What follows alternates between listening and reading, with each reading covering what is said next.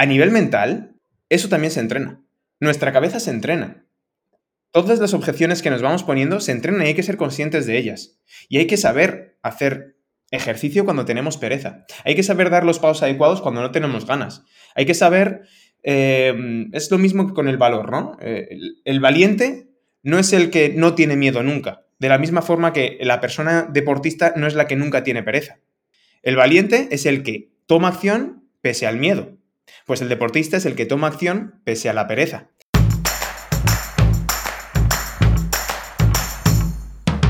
Hola, soy Úrsula Campos, autora del libro Hay una plaza para ti y creadora del programa de alto rendimiento para opositores. Para aprobar tu oposición no solo necesitas estudiar, ya que hablaremos de todo lo que te preocupa.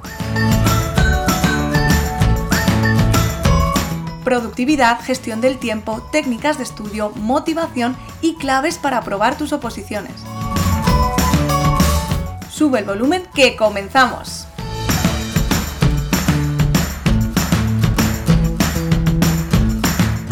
Hoy tenemos en el podcast a Miguel Pelayo, entrenador personal y fundador del Club Antigimnasio, donde acompaña a personas a mejorar sus niveles de energía, ánimo y bienestar global, con entrenamientos desde casa. Bienvenido, Miguel.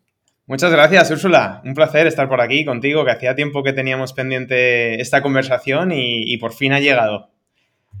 Pues la verdad es que es un, un placer para mí también es totalmente cierto que casi no nos ponemos de acuerdo, pero por fin estamos aquí. ¿Cómo estás, Miguel? Miguel, ¿cómo estás? Bueno, pues estupendamente. La verdad es que mm, ahora que estamos en casi en octubre, ya ha pasado el verano, ya hemos tenido tiempo de, reincorporarnos con las rutinas eh, que solemos tener, ¿no? De esta nueva, de esta nueva temporada y con muchas ganas de todos los proyectos que, vienen próximamente. Y bueno, pues eh, la verdad es que muy, muy contento de estar, de estar hoy aquí. Oye, ¿en verano la gente se desmadra mucho? ¿Es, ¿La vuelta a la rutina en septiembre es dura o solo es un mito? bueno, eh, a ver, es dura para, para, quien evidentemente se desmadra mucho, ¿no? Como tú, como tú bien dices. Creo que es algo común, es algo que por la sociedad en la que vivimos tendemos a, realizar todas las personas, ¿no? Ese momento de, de máxima desconexión, acompañado también por la fortuna que tenemos aquí en España de el buen tiempo, buen tiempo o mal tiempo, en función de quién le guste el calor y a quién no, pero esa fortuna que tenemos de, oye, pues salir cada día, poder salir cada día a dar una vuelta, a tomar algo, a irme de vacaciones, pues corresponde con esos meses de verano, efectivamente, y pues lo normal es que las personas que no tienen instauradas esa mentalidad y esa buena relación que digo yo con el movimiento, tiendan a desmadrarse, ¿no? Y esto, evidentemente, lo que provoca es que, como yo digo también, la rueda del, movimiento se pare. Y entonces al parar la rueda, pues otra vez toca reenganchar. Al final, como tú bien sabes, esto es como el estudio. Si yo llevo una dinámica de estudio en la que descanso, en la que eh, me permito momentos en, las, en los que aprieto un poquito más, pero de repente llega un momento en el que paro muchísimo, reanudar cuesta mucho. Pues yo creo que con el ejercicio es exactamente igual, ¿no? Lo ideal yo diría que es mantener un poco la dinámica durante el verano para que no nos cueste tanto en la nueva temporada. Claro, y al final mantener la dinámica eh, se basa en hacer cosas que, con las que tú te sientas a gusto, ¿no? Porque si tú estás yendo a un gimnasio y no te gusta nada, pues vas a, a la mínima de cambio vas a aprovechar para, para escaquearte, ¿no? Eso yo creo que también puede influir bastante, ¿no? Mira, has dado en el clavo. Yo, de hecho, por eso soy el entrenador antigimnasio, porque sé que hay muchas personas que eso del gimnasio, como que, como que no, ¿no? De hecho, yo soy una de esas personas. A mí, meterme en el gimnasio a, entrenar, a hacer máquinas, a mirarme al espejo, a la cultura esta que hay de, rutinas, siempre hacer lo mismo, de sentarme en una máquina, etcétera, etcétera, como que me aburre muchísimo. Y si no disfrutas al final haciendo esto, como, como muy bien dices, al final no le ves el sentido, eh, es muy complicado que consigamos mantener un hábito, que consigamos mantener una, constancia. Para mí lo más importante, porque muchas personas hablan de, no, hay que dar intensidad, hay que sufrir al entrenar, hay que darlo todo. Bueno, no es tanto así. Lo, que hay que conseguir es disfrutar en parte del entrenamiento. Evidentemente, cuando ya tienes una constancia y ya tienes una buena relación, de nuevo repito, con el movimiento, es más fácil que tú te permitas eh, esa posibilidad de dar un poquito más, de ir más allá. Pero empezando desde la base, cada persona es diferente y lo primero que debemos preocuparnos por encontrar es ese disfrute dentro del propio movimiento. Qué bueno, Miguel. Yo mm, más o menos sigo la misma línea con las oposiciones, ¿no? Eh, hay que intentar buscarle el lado bueno y es verdad que hay temas mm, pues que no dan más, no, o sea, no dan para disfrutar, pero en mm. general el disfrutar de esos avances, de, conseguir ciertos eh, logros, ¿no? Y luego poquito a poco ir, irnos, ir aumentando esa exigencia que también cuando ya llevas un cierto ritmo es, un motivo, ¿no? Como un reto el, el autoexigirse un poquito más. Justo, justamente, justamente. Con, el ejercicio exactamente igual. Y aquí también, eh, bien lo sabes, es importante el, dejarse guiar, ¿no? Porque muchas veces cuando pretendemos hacer todo por nuestra cuenta, si yo me pretendo, yo, yo eh, fui en su día a prepararme unas oposiciones que al final eh, rechacé, porque bueno, pues en mi, en mi, familia eran todos funcionarios y yo pues iba para ello, pero acabé emprendiendo, pero en ese momento yo no me había preparado porque, porque yo decía, yo soy incapaz de, esto, ¿no? Pues mucha gente se ve incapaz de hacer ejercicio de manera continuada. Entonces es importante que haya personas como tú, que haya personas como muchos entrenadores y muchas personas que se dedican al mundo de la salud, que te ayuden y te sepan guiar en estos momentos. Sí, A ver, si todos sabemos hacer sentadillas y todos hacemos... Claro. pero los, los números están ahí y la obesidad cada vez eh, tiene más incidencia en nuestra sociedad. Entonces, hay algo que por mucho que sepamos hacer las cosas o creamos que sabemos, no lo estamos haciendo bien, ¿no? Sí, sí, 100%. Y, y que además es algo que no nos enseñan. técnicas de estudio, yo, yo, quiero recordar que en algún momento en mi, en mi, en mi época de, de instituto me hablaron de algo pero yo creo que te decían mm, que, te iban a enseñar técnicas de estudio, pero ¿qué te enseñaban? O sea, te decían que tenías que subrayar lo importante, que tú nunca entendías lo que era importante, porque la gente no sabía explicar, y ya está. O sea, esos, esos cursos de técnicas de estudio yo me los hacía todos porque a mí siempre me ha gustado mucho, pero nunca aprendías nada. Sí, justamente, o sea, es, lo, lo que iba, que, que te hablaban de técnicas de estudio, pero no venía nadie a explicarte bien un método que seguir, unas pautas, un porqué, algo justificado que tú entendieras que le diera sentido. De la misma manera, te decían, venga, hoy en, la en clase de educación física a jugar al fútbol, hoy a saltar el potro, hoy tal, pero tú no entiendes cómo... ¿Y el curso Navet qué? El curso Navet y la otra prueba de los pitidos, la de los pitidos es el curso Navet. El curso Navet y la otra que la más típica es la de dar vueltas, la, ¿cómo se llamaba esta? El... No me sale el nombre, sí, la, la que era 2000. el test de Cooper o algo así. El test de Cooper, eso es. Que creo que eran 12 minutos corriendo. eso, eso para mí era un suplicio. sí, sí, total. Total. Y que además o sea, sí, está muy bien, me mide el nivel de forma, pero ¿qué me estás haciendo para motivarme a ponerme más en forma? Porque a mí ver que soy el peor de la clase no me motiva. Además, yo es que no, yo no era de las malas, o sea, yo siempre he estado, me gustaba, me gustaba jugar al fútbol, jugaba a los deportes, me gustaba mucho, pero lo de correr es que nunca me llegué a motivar ni, ni, ni encontré a nadie que me motivara. Y era el curso Navet al principio con el Cooper y al final de, de, de curso. Y claro, nadie te entrenaba entre medias y era un suplicio cada vez. Total, total, total. Sí, sí, 100%. Además, mucha gente que ya se lo sabía decía, bueno, pues en el primer, en el primero voy a ir más flojito y así en el segundo, a poco que haga, ya he mejorado, ya tengo el puntito extra, ¿no? en lugar de decir, oye, vamos a enseñaros a descubrir cuál es el ejercicio que más os gusta, a, ver, a que veáis distintas alternativas. ¿Por qué? Pues porque esto es importante, el movimiento es importante por esto, por esto, por esto. ¿Qué tendemos a, pensar que, la razón principal es, por la que nos movemos? Pues eh, voy, a recapitular. ¿Por qué tendemos a pensar en movernos más? Así creo que se entiende mejor la pregunta. Básicamente, la mayoría de las personas, el motor principal que tienen para moverse es su aspecto físico. Hmm. Y se nos olvida que hay mucho detrás del movimiento. Entonces, claro, si, si, si yo mi único objetivo para el cual moverme es mi aspecto físico, me estoy olvidando de todo lo demás y me estoy mm, dejando entrever que estoy acomplejado o que no me acepto o que tal. Y al final el aspecto físico cambia cuando tu relación, de nuevo insisto, con el ejercicio es buena. Pero primero debes entender todo lo positivo que te trae el movimiento y el ejercicio en tu día a día y todo lo que te da para mantener tu nivel de energía, para tener una salud buena mental, para tener más capacidad de concentración, para ser más productivo más productiva. O sea, todo esto lo da el ejercicio y hay muchísimos estudios que, nos lo, que, lo avalan, ¿no? Entonces, no se trata de simplemente, oye, eh, haz el test, a ver cómo estás y que los que estén bien físicamente y sean mejor físicamente estén muy bien y los, que, y los otros nada, y ya olvidar el ejercicio y que la, educación física no me guste nada, ¿no? Ese es un problema que bastante, bastante recurrente. Además es que nos olvidamos que cuando uno hace ejercicio después las endorfinas, ¿no? Las hormonas nos hacen sentir tan bien que luego decimos, ostras, no me tengo que olvidar, pero nos olvidamos y nos vuelve a dar pereza. ¿Cómo, cómo trabaja un entrenador personal anti-gimnasio, Miguel? bueno, yo fíjate, eh, ya se me hace raro cuando me presentan como entrenador personal, ¿eh? porque, porque cada vez lo soy menos. Ya sabes que, al final con, el tema del club antigimnasio pues estoy muy enfocado en, ese, en eso y, cada vez atiendo menos a nivel personal, aunque sigo teniendo mis sesiones porque me encanta.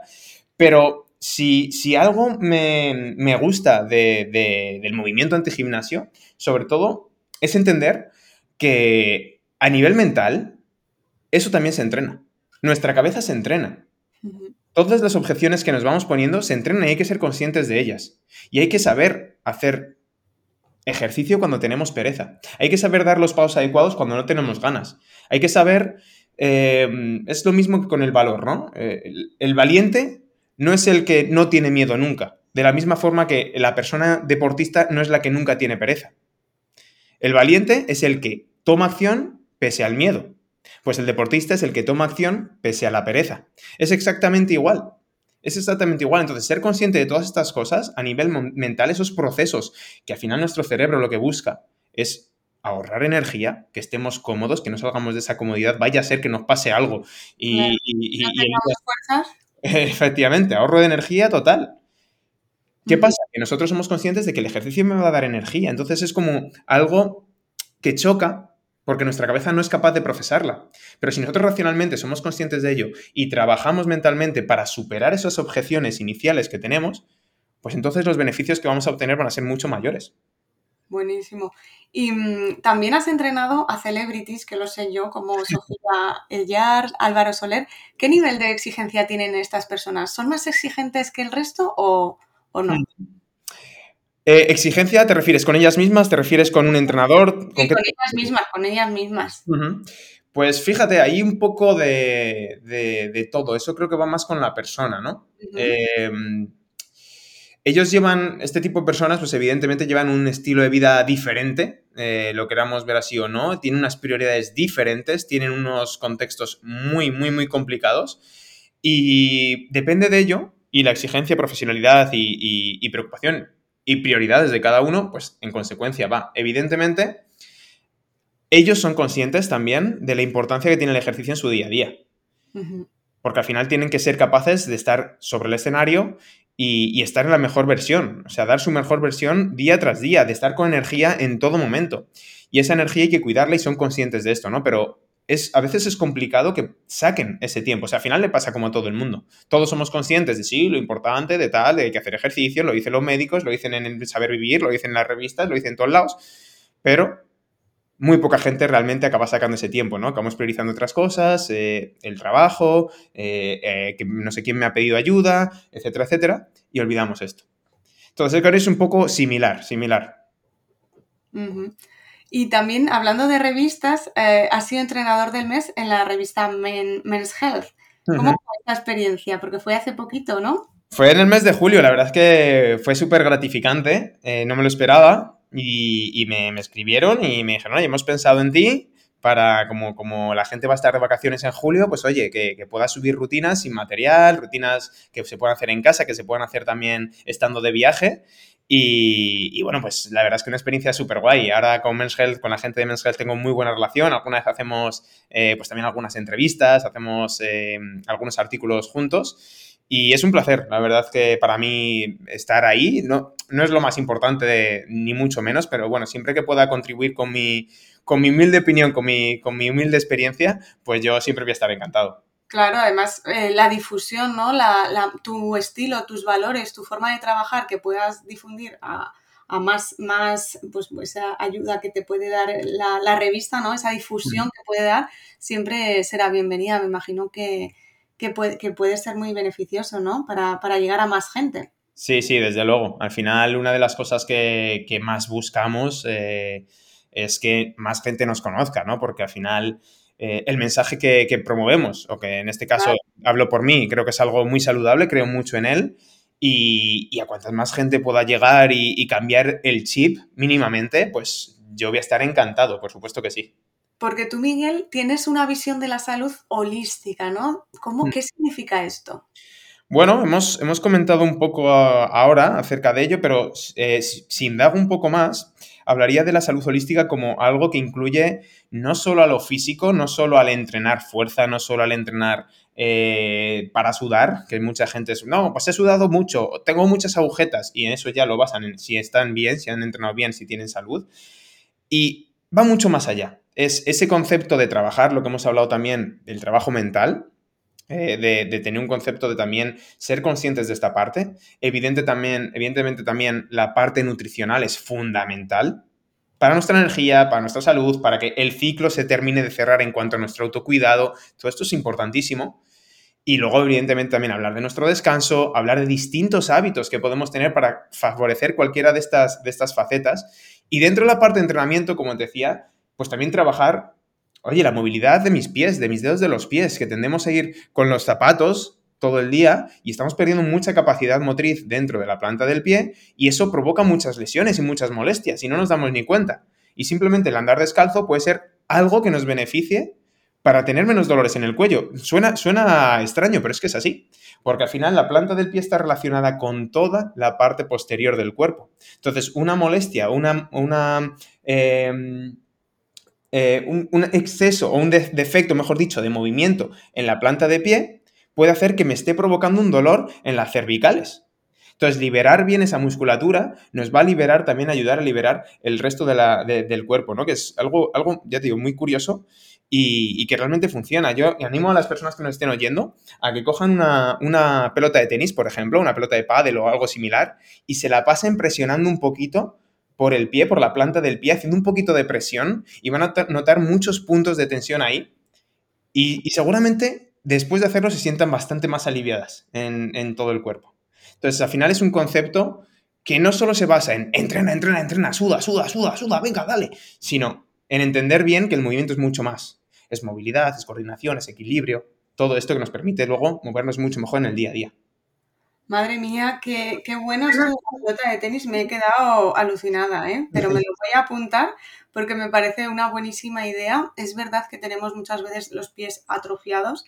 Mm. Yo como, como, bailarina, ¿no? Que he bailado muchos años, mm. eh, bueno, yo bailaba toda la noche y a lo mejor llegaba a casa y, y, me daba un masaje en los pies porque veía lo que sufren esos pies y no, nadie se acuerda y al final son los que nos sujetan y los que nos llevan a todas las partes, pero nunca me había, nunca había oído, ni siquiera lo había oído, ¿no? Que era tan importante movilizarlo para, para intentar evitar eh, males mayores en la columna vertebral.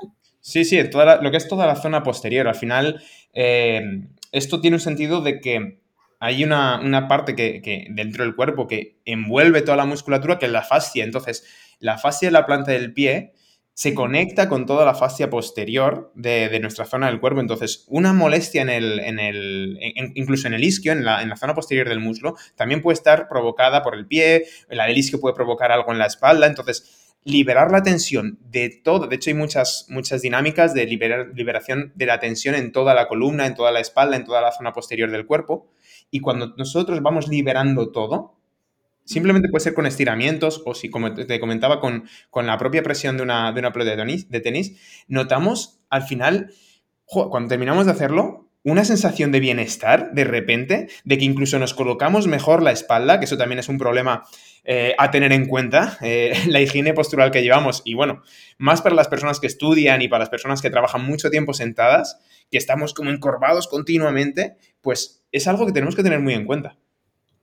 Muy, muy interesante, Miguel, y además estaba pensando que esto de la pelota de tenis, no sé, se me ocurre que para los, para los opositores pueden tener la pelota de tenis mientras están estudiando debajo del pie y movilizarla.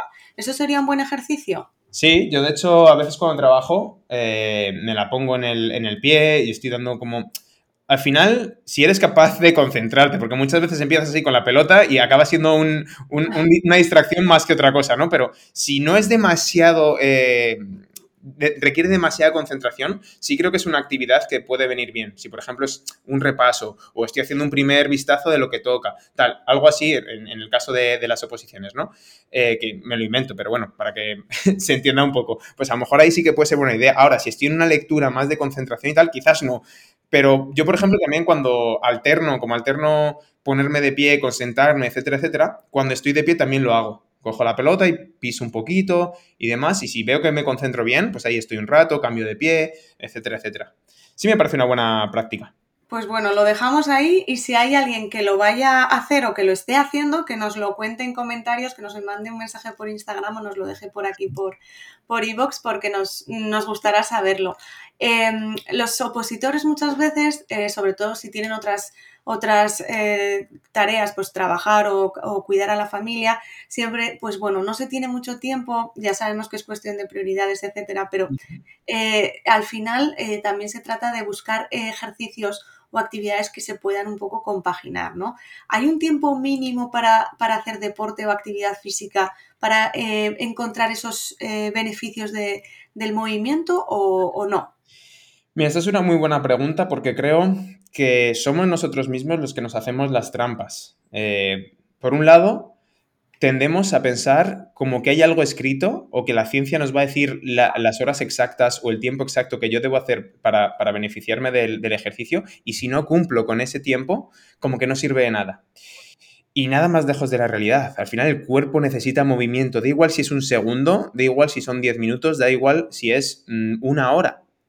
O sea, al final lo que tenemos que hacer es tratar de sacar ese pequeño instante para nosotros. Y yo a la gente que normalmente no tiene tiempo, le recomiendo que lo haga a primera hora. Hazlo a primera hora. Priorízate a primera hora del día. Busca, saca media hora antes. Levántate media horita antes. Acuéstate media hora antes y levántate media hora antes. O sea, desplaza un poquito ese tiempo de, de, acostarte, levantarte para que el descanso lo puedas respetar. Es decir, no se trata de quitarte horas de sueño, sino de adelantar un poco la hora en la que te vas a dormir. Pero saca media hora para ti, previa.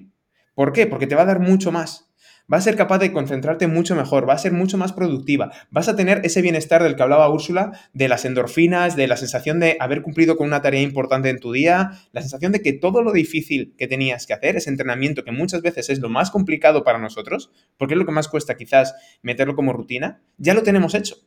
Y quizás en base a la ciencia no es la mejor hora para entrenar, porque estamos dormidos, porque el cuerpo está frío, pero sin embargo va a ser la que a nivel mental más te va a dar, más beneficios te va a dar. Entonces, si por tu contexto eh, no eres capaz de sacar tiempo normalmente para el entrenamiento, trata de introducirlo por la mañana. Y aquí aprovecho para decir que si no puedes por la mañana, esto no significa que ya no lo descartes para cualquier resto del día. Si puedes a las 12 del mediodía, hazlo a las 12. Si puedes a las 10 de la noche, hazlo a las 10 de la noche. Porque otra pregunta que me suelen hacer es, oye, ¿a qué hora es la mejor para entrenar? Y, la mejor para entrenar es el momento que te venga bien a ti. Entonces, yo recomiendo siempre hacerlo por la mañana porque ya haces el check, ya te centras en el resto de tareas sin pensar en, ostras, que tengo que entrenar. Porque al final ese, ostras, que tengo que entrenar, acaba siendo un enemigo. Cuando el entrenamiento debería ser un amigo para nosotros. Cuanto antes te lo quites, ¿no? Sí. Eh, mejor.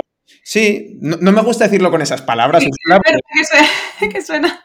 pero, pero es verdad, pero es así, ¿no? Que es decir, bueno, pues ya lo tengo hecho, ¿no?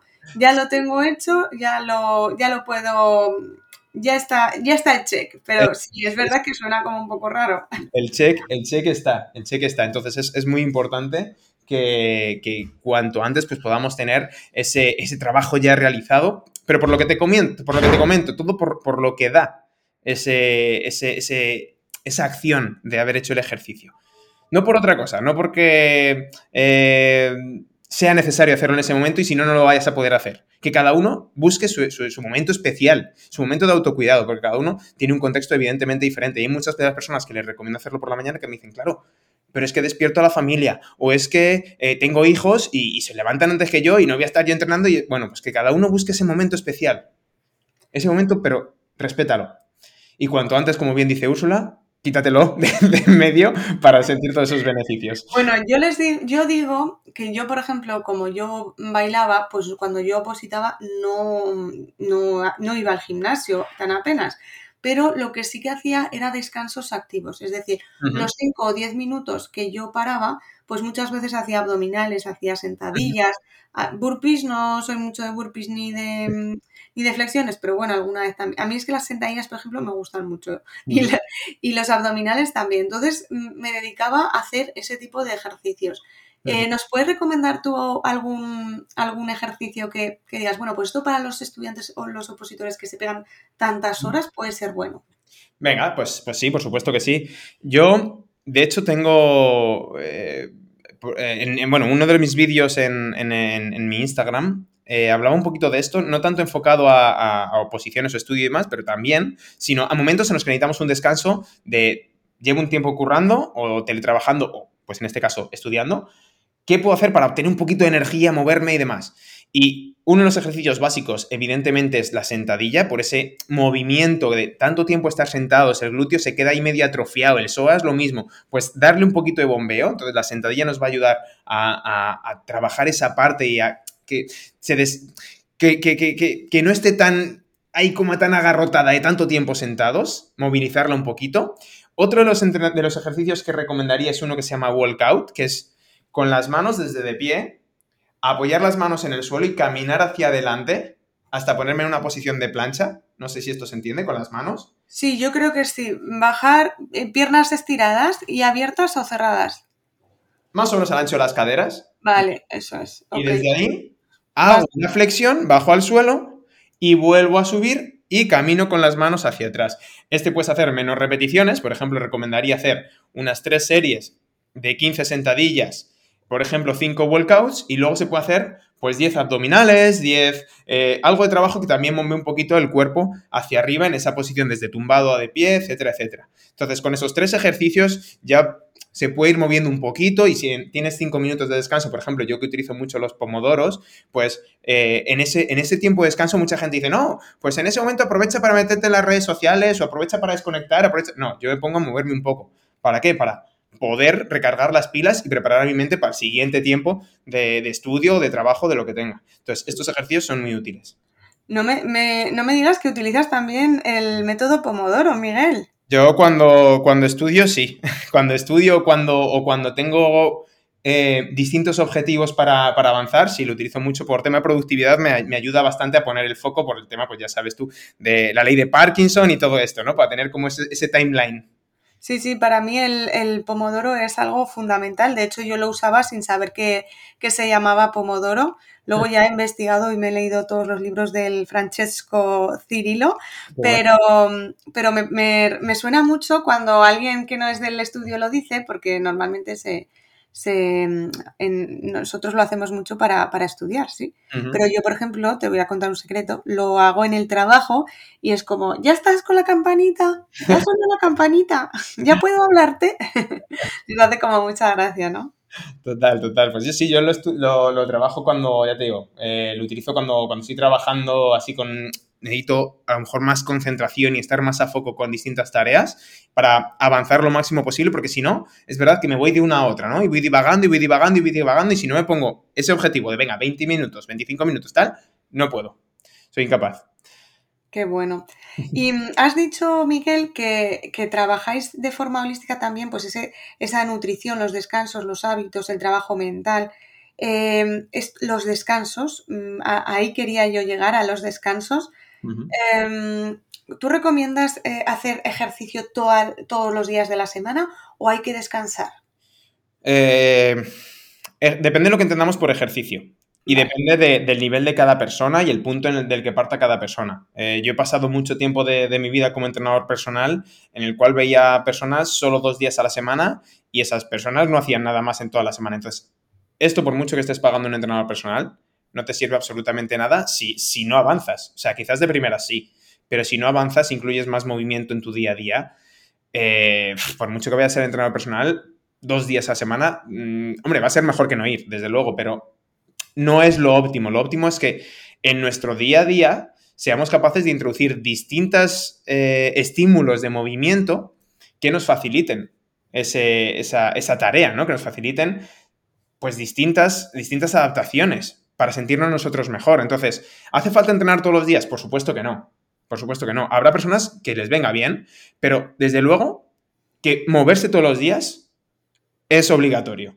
O sea, aquí sí que sí, no me vale, a no ser que, bueno, pues distintas eh, condiciones de una enfermedad, o tengo que estar en cama o tal, o pillo no sé qué, o pillo no sé cuántos, o me pilla un día que quiero descansar porque está haciendo muy malo fuera y decido quedarme en casa, que también está perfecto, pero tratar de movernos lo máximo posible.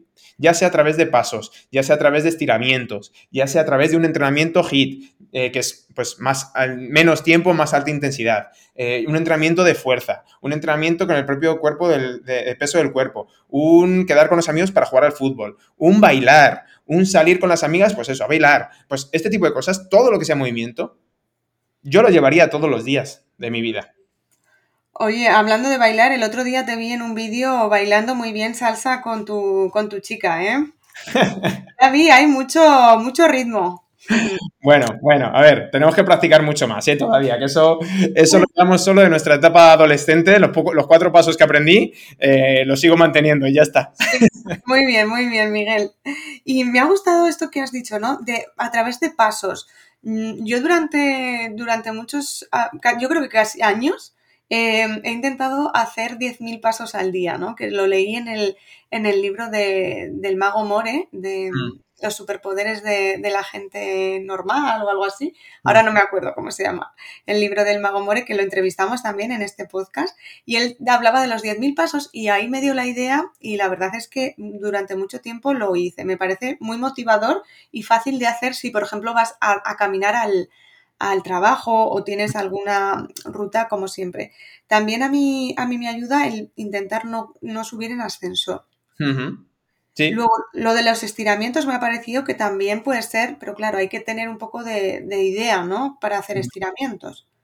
Sí, nosotros, por ejemplo, en, el Club Antigimnasio, eh, lo que hacemos es una sesión de, de, Mobility Flow, por ejemplo, que hablamos, que es una sesión más dedicada a movilidad. Entonces, para esos días en los que quizás noto el cuerpo como que me duele un poquito, que no está preparado para tanto entrenamiento de fuerza, pero quiero moverme, pues es bastante interesante. Para esos días o momentos de descanso, de, vale, pues eh, he terminado de estudiar, voy a moverme un poco y noto la, espalda cargada porque llevo mucho tiempo ahí sentado frente a una, pues estas sesiones vienen, vienen espectacular. Pero sí, evidentemente, al final, estirar, si, si generamos un poquito ya de conciencia a poco que aprendamos, es relativamente sencillo, pero siempre, como todo, empezar es, más interesante cuando tenemos una guía y sobre todo que no tengamos que pensar, que no siempre hagamos lo mismo, porque cuando entramos en una rutina constante igual, da igual si es de fuerza, da igual si es de eh, una más cardiovascular, da igual si es de movilidad, al final el cuerpo se acaba estancando porque se adapta, ¿no?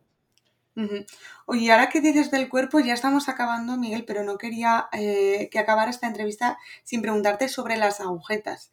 ¿Es posible evitar tener agujetas cuando llevas tiempo sin hacer ejercicio? A ver, o sea, que si es posible evitarlas cuando llevas... Lo típico, lo típico que te dicen, no, MPT, bueno, eso antes por lo menos se decía, ahora ya no se dice, pero claro, eh, cuando llevas mucho tiempo sin hacer ejercicio te da un poco de miedo y hacer ejercicio porque dices, es que mañana no me voy a poder mover. Entonces, ¿qué, podemos hacer para tener las menos eh, agujetas posibles? Vale. Eh, claro, tú no tienes agujetas porque tú estás súper en forma, pero las, Todo lo contrario, por eso, por eso esta pregunta, esta pregunta me hace mucha gracia, pero te voy a dar una respuesta que, evidentemente, para evitar las agujetas, lo más fácil es no moverte. No, hombre, ahí no, ahí no. Eso, eso, es lo más fácil. No digo que sea lo único, ¿vale? Eso es lo más fácil. Si llevas mucho tiempo sin moverte, lo normal es que a tu cuerpo le vayas a sorprender. Y las agujetas no es otra cosa que sorpresa para el cuerpo. Es como, ¿quién narices ha pasado aquí? Vale. a poco que hagas, vas a tener agujetas. Pero yo quiero transmitir un mensaje y yo, eh, habla una persona que día tras día tiene agujetas y molestias por el ejercicio. No es necesario llegar a mi punto de entrenamiento, de, exigirme. A mí me gusta mucho, yo soy una persona que, le gusta retarse, que le gusta cada vez ir un poquito más allá.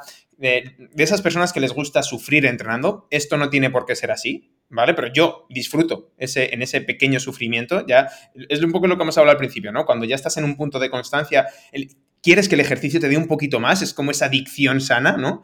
y, y, yo estoy en ese punto, entonces siempre tengo ciertas molestias. Pero si tú no estás en ese caso, quiero transmitirte el mensaje de que los dolores por uso del cuerpo son normales y son muchos mejores que los dolores por falta de uso del mismo. Es decir, si te molestan las cervicales porque has estado mucho tiempo sentada, es mucho peor que tener agujetas en las, piernas por haberlas movido. Entonces... La verdad es que es una buena respuesta, Miguel. me, quedo, me quedo con eso, sí, sí. Al final, al final, yo sé que hay mucho miedo en este sentido. Eh, es que me duele el cuerpo, es que esto no es sano, es que, bueno, es todo lo contrario. Lo que no es sano es no haberte movido en tanto tiempo. Entonces, empieza a cambiar la rueda. Empieza a mover la rueda en el otro sentido, que lleva mucho tiempo rodando en dirección contraria. Entonces, vamos a hacer fuerza. Sé que al principio va a costar un poquito más, sé que al principio habrá que tener más paciencia y evidentemente, y ahora quiero mandar un mensaje también para todas aquellas locas, locos que me estén escuchando que digan, venga, pues yo voy directamente y hacer no sé qué. Bueno, también hay que empezar de manera progresiva. Pero cuando empieces va a doler, va a haber molestia si llevas mucho tiempo sin hacer. Lo bueno es que al día siguiente, o, la, siguiente vez que te pongas, habrá mucho menos. Y ya estará la rueda moviéndose a tu favor, moviendo en la dirección contraria, o sea, en la, en la dirección adecuada. Entonces, pasar ese pequeño bache inicial es importante para luego conseguir, pues, mantener un ritmo y llegar a un punto en el que mm, de repente un día tengas agujetas porque trabajes una parte que sorprenda de nuevo al cuerpo. Y eso también es interesante. Es decir, si siempre hago lo mismo, si siempre hago la misma rutina, no voy a tener agujetas, pero tampoco voy a seguir mejorando mi cuerpo. No hablo de solo de físico, ¿eh? Hablo de mm, cualidades y capacidades. O sea, al final tener retos entrenando es importante. Y cuando tengo retos y sorprendo a mi cuerpo, sucede que a veces esa adaptación me genera una pequeña molestia. Bueno, esa, pequeña molestia vamos a intentar evitarla, ¿no? Y vamos a intentar también trabajarla y, e ir poco a poco, eh, intentando no quedarnos mucho tiempo sin movernos, ¿no? Yo creo que, Miguel, nos has dado muchos ejercicios, muchas ideas para, empezar a movernos. Y bueno, antes de, que, de acabar, me gustaría hacerte una ronda rápida de preguntas que hago a todos los invitados. ¿Estás preparado? No lo sé, sí, supongo. no tengas miedo. ¿Eres zurdo o diestro? Diestro. ¿De perros o de gatos? Perros. ¿De café o de té para inspirarte? Ninguno. ¿Un objeto que siempre te acompañe? Eh, mi reloj.